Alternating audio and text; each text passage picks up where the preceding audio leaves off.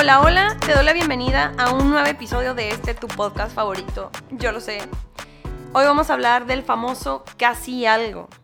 Y si se te vino a la mente la cara de alguien sin necesidad de explicar a lo que me refiero, mmm, TQM, ya sé lo que estás sintiendo. Casi algo, sinónimo de casi se arma, pero al final no. Y esa es la palabra clave, al final no, porque ya era algo.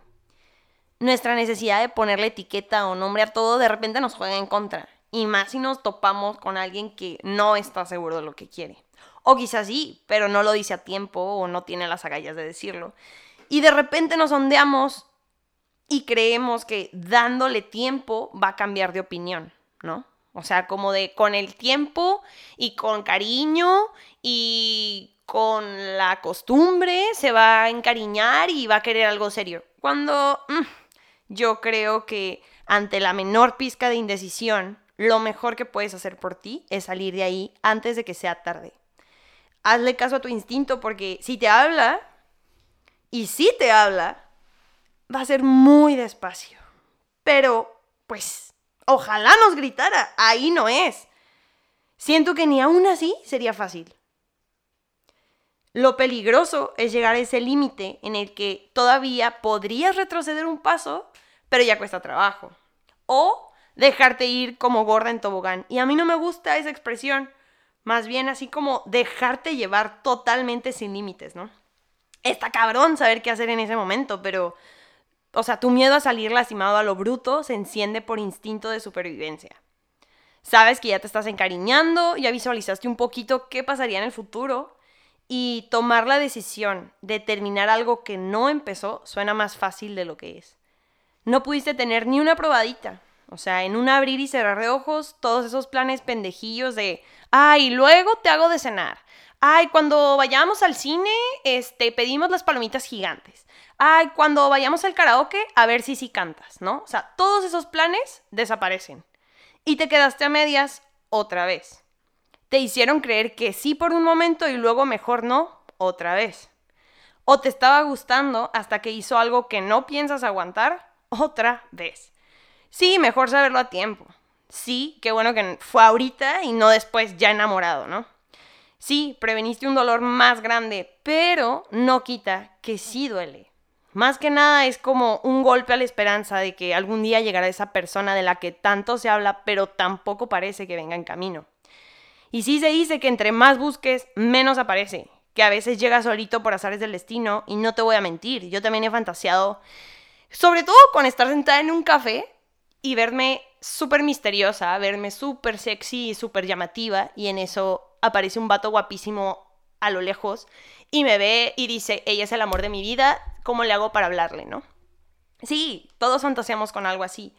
Pero bueno, ya me di por vencida, aparentemente no se me va a dar así. Y es que, pues mis límites han ido cambiando. O sea, lo que antes permití demasiadas veces, ahora no, ahora no lo permito dos. Y digo dos porque la primera, pues seguramente no te la esperas, ¿no? Ya ni de pedo bajo mis estándares porque luego les das chance y madres te fallan. O sea, es como de amigo, tenías una oportunidad y la desperdiciaste. Y ya no se la das a cualquiera, o sea, ya te pones más picky y está bien. Que te tachen de exigente, de imposible o de la más difícil, no importa. Mejor, ¿no? Para que solo lleguen los que crean que se pueden echar ese tiro. Yo tengo una libretita al lado de mi cama, junto a una vela blanca que yo juro y perjuro que es mágica, porque me la gané en una rifa y para que yo me gane algo está complicado. Donde en esa libretita tengo cinco hojas de un listado de las características para manifestar al hombre de mis sueños. Y suena intenso, suena loco, no me importa, porque ¿sabes qué pasa? Que soy muy... Mm, estoy muy segura de lo que quiero. Estoy muy segura de lo que no quiero. Y en esa lista soy lo más explícita posible, o sea, físicamente no lo describí tanto porque se lo quiero dejar al destino, o sea, no me pongo tan exigente con eso, pero sí, por ejemplo, que sea leal, que sea responsable, que sea eh, familiar, que tenga sus valores bien marcados, ¿no? Y no me voy a poner a decir cada punto de la lista, ¿no?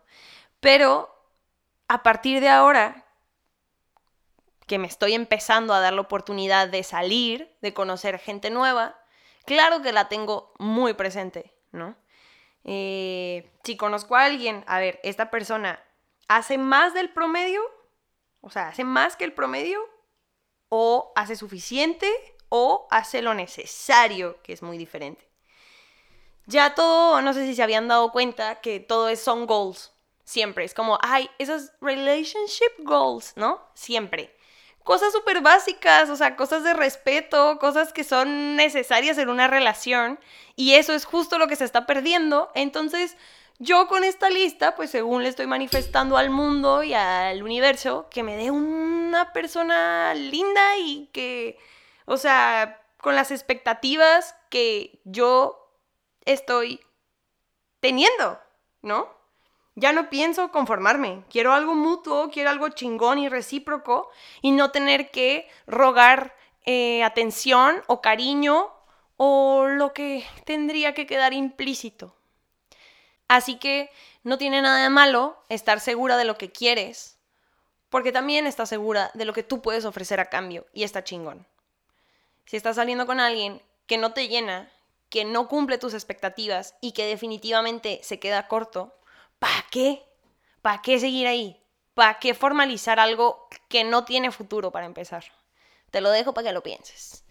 Te quiero mucho, gracias por escucharme en este episodio cortito, pero que bueno, todos nos identificamos porque todos tenemos un casi algo que por ahí se quedó atorado y bueno, ni modo, cosas de la vida, ¿verdad? Te quiero mucho otra vez, gracias por estar aquí. Eh, escúchame en los demás episodios, compárteme, dale like, suscríbete y nada, nos vemos en el que sigue. Bye.